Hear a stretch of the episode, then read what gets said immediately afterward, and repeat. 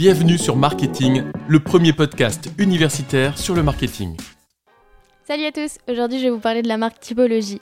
Aujourd'hui ce podcast va être plus axé autour de la communication et des packaging de la marque Typologie. Mais déjà, est-ce que vous connaissez Typologie? Moi c'est une marque que j'ai découverte assez récemment parce qu'elle n'est pas très connue et je trouve que c'est bien dommage. Donc il faut savoir que c'est une entreprise digitale qui est 100% française de soins et de cosmétiques d'origine naturelle. Elle a été créée en 2019 par Ningli. L'idée principale de la marque est assez intéressante vu qu'elle ne cherche pas à se démarquer de ses concurrents grâce à un ingrédient miraculeux, mais au contraire, elle cherche à retirer un maximum d'ingrédients de ses produits pour ne garder que l'essentiel. Et c'est de cette manière qu'est née la ligne conductrice de typologie, à savoir le minimaliste, et la qualité. Une qualité qui découle de produits simples, naturels et efficaces. Mais la marque ne s'est pas arrêtée là. Elle a gardé sa ligne conductrice dans les packaging et la communication de ses produits. Typologie est une entreprise de pure player. Alors pour ceux qui ne savent pas ce que ça signifie, ça veut tout simplement dire qu'elle est 100% digitale et ne vend pas en boutique physique. Donc la marque communique grâce aux réseaux sociaux comme Instagram qui est son réseau le plus important. Le compte Instagram permet de mettre en avant les produits tel un magazine papier que l'on pourrait feuilleter. Sauf que là les posts servent de magazine pour présenter les produits. Nous avons des liens, nous pouvons cliquer dessus et ces liens nous renvoient directement au site web de typologie. Mais je pense que la plupart d'entre vous savent comment ça fonctionne. Mais la communication va aussi passer via les mails, les newsletters ou les autres réseaux sociaux comme TikTok.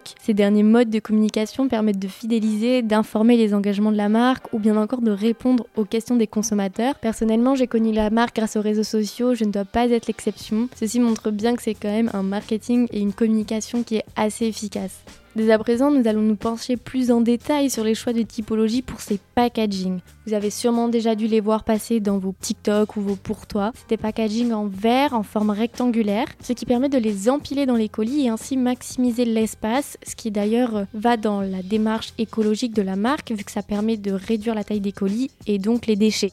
Les trois contenants principaux sont d'ailleurs des flacons en verre, des tubes d'aluminium ou des flacons en plastique recyclés. Quant aux boîtes d'envoi, elles sont toutes en papier FCS, mais nous reviendrons à cette notion un peu plus tard dans le podcast.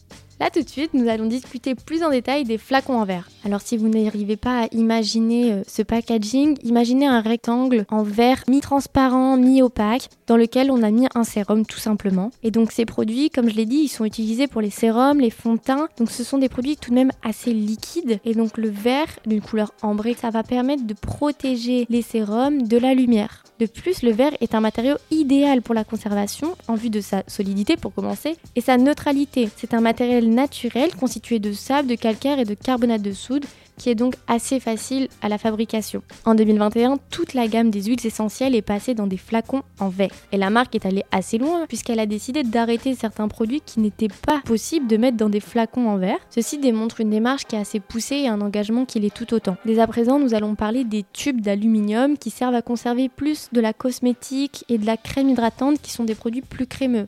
La marque promeut beaucoup l'aluminium car c'est une matière recyclable à l'infini et qui n'impacte pas la qualité du produit. Ainsi, vos produits vont être conservés jusqu'à la dernière goutte. Et tout comme les flacons en verre, en 2021, la marque a modifié une partie de ses packaging pour de l'aluminium recyclé à 100%.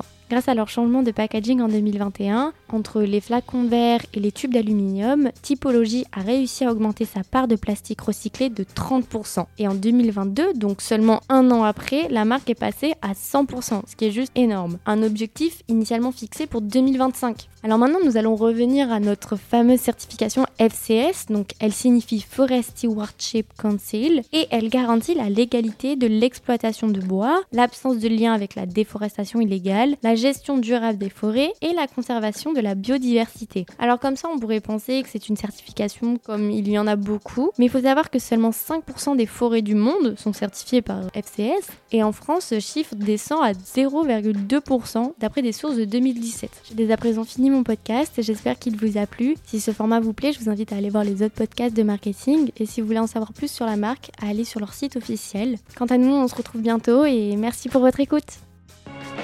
Pour nous aider, pensez à vous abonner et à nous laisser 5 étoiles. A très vite